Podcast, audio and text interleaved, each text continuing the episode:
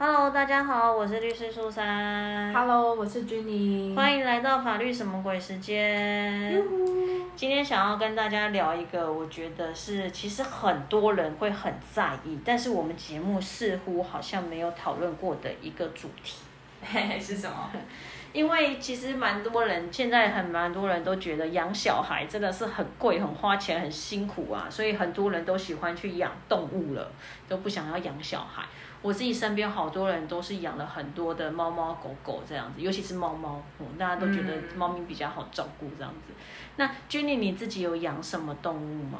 哦，我是养了兔子啦，算是比较少见一点哦。哎，不会，其实我觉得现在身边养兔子的人还蛮多，还有什么养乌龟，对，对特殊宠物现在是蛮越来越多人开始分享他们养特殊宠物的经验。对啊，对啊，对啊，所以也不会说，哎，真的很少啊。兔子，那兔子好养吗？其实兔子。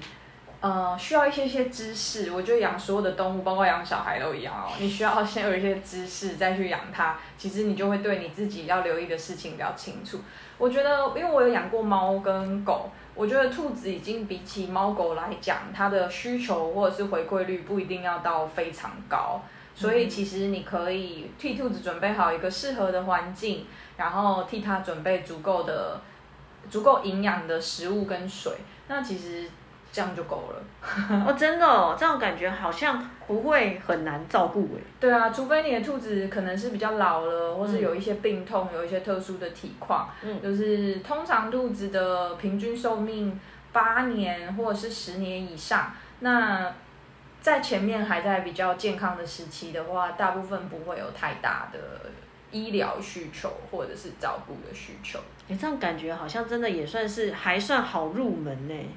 嗯，就看你喜不喜欢咯，因为大家有时候觉得猫狗的表情比较丰富啊，互动比较多啊，个性也比较鲜明。嗯，那兔子其实就是观赏的成分多一点，互动的话就要看你有没有呃养到一个互动率比较高的兔子，或是你有没有花很多时间跟它培养感情哦。嗯，我觉得它其实还蛮多人喜欢看像兔子或者是那种很大只的那种老鼠，观赏宠物，对然后看它看它们吃东西，觉得很疗愈。哦，确实蛮可爱的啦。我自己养兔子，其实大部分也是呃观察他，就是就是欣赏他居多。那你可以跟他的互动就是少少的啦，可能就偶尔摸摸头啊，跟他互动一下，就是抱抱兔子，或者是跟兔子一起玩耍这种情形是偶尔才会发生的哦。那他会跟你撒求？娇吗？诶，我觉得它也会跟你有互动，其实是蛮可爱的。哦真的哦。因为今天想要跟大家聊这个，是因为最近刚好就真的也是看到了一个新闻呐、就是虐待兔子的一个新闻，我不知道你知不知道。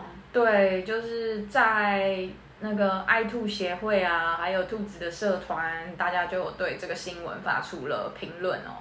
嗯，但是其实我想，我今天要讲的内容不是仅限于兔子啦，就是其实是泛指所有的动物。就是如果你有发现有人虐待动物的时候，你可以怎么做？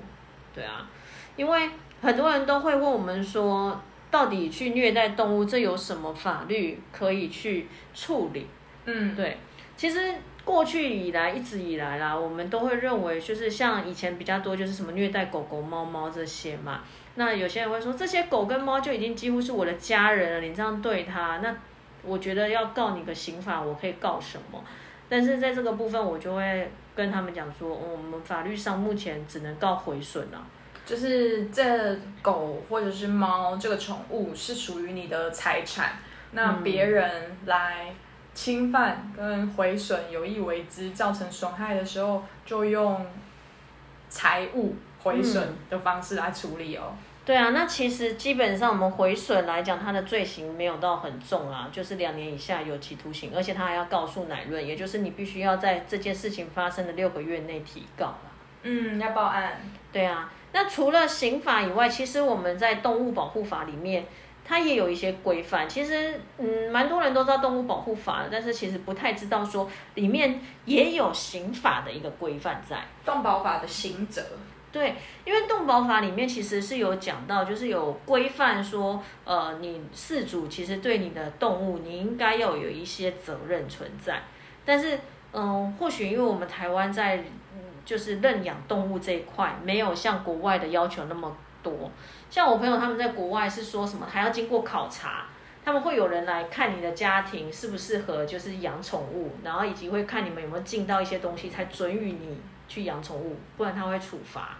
嗯，审查资格很严格。对，可是，在台湾其实比较没有，大家反而是虽然很鼓励大家去呃认养多于购买什么的，可是对于认养人的那个资格好像没有做那么多限制。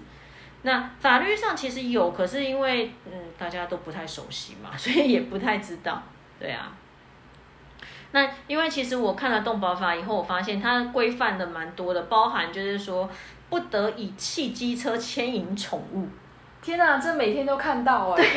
你常常可以看到有人就是一条绳子，然后遛了一只，就是拴着一只狗，然后可能他骑骑的慢慢的这样子，然后但是狗狗就在后面跑的很高兴之类的。这种好像在乡下有时候也会遇到，可是这个其实嗯好像有点违法。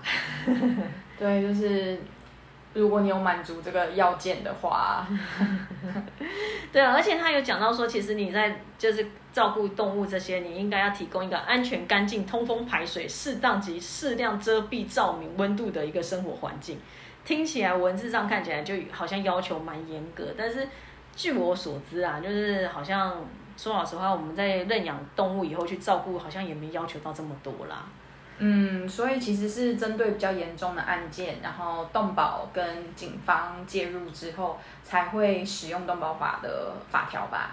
对，没有错。那其实基本上，如果说你真的有一个虐待的行为发生的时候呢，其实，在我们动保法里面，它是有规范到，是说可能也是会有一年以下的有期徒刑啦。嗯，刑责其实也是没有到很高啦。对，但是已经有像这样子的法条存在，可以使用喽。啊，两年以下，对不起，我讲错，是两年以下，然后还可以并科罚金啦。那罚金就稍微比较重了，罚金可能就会跟我们一些基本的刑法相比，算是蛮重，因为它可以并科新台币二十万元以上两百万元以下的罚金哦。哦，算高的。对啊，其实算有点高了，这样子。其实我觉得现在动物真的蛮多人在就是在养它们，所以其实相关的法律规定，说老实话也会越来越严格。因为很多人就像我讲，他们可能没有打算生小孩，对他们来讲，其实宠物就是他的家人的一份子了。嗯，那我想这个我个人猜测啦，这个罚金有比较高的话，是因为动物权益的保护没有像我们在法律上有那么多的法律可以去呃涵盖。那就在动物保护上的时候，希望能够让饲主或者是照顾的人有更大的责任，然后要负更大的注意义务，所以罚的刑责重的时候，希望能达到这个目的啊，罚金高的时候。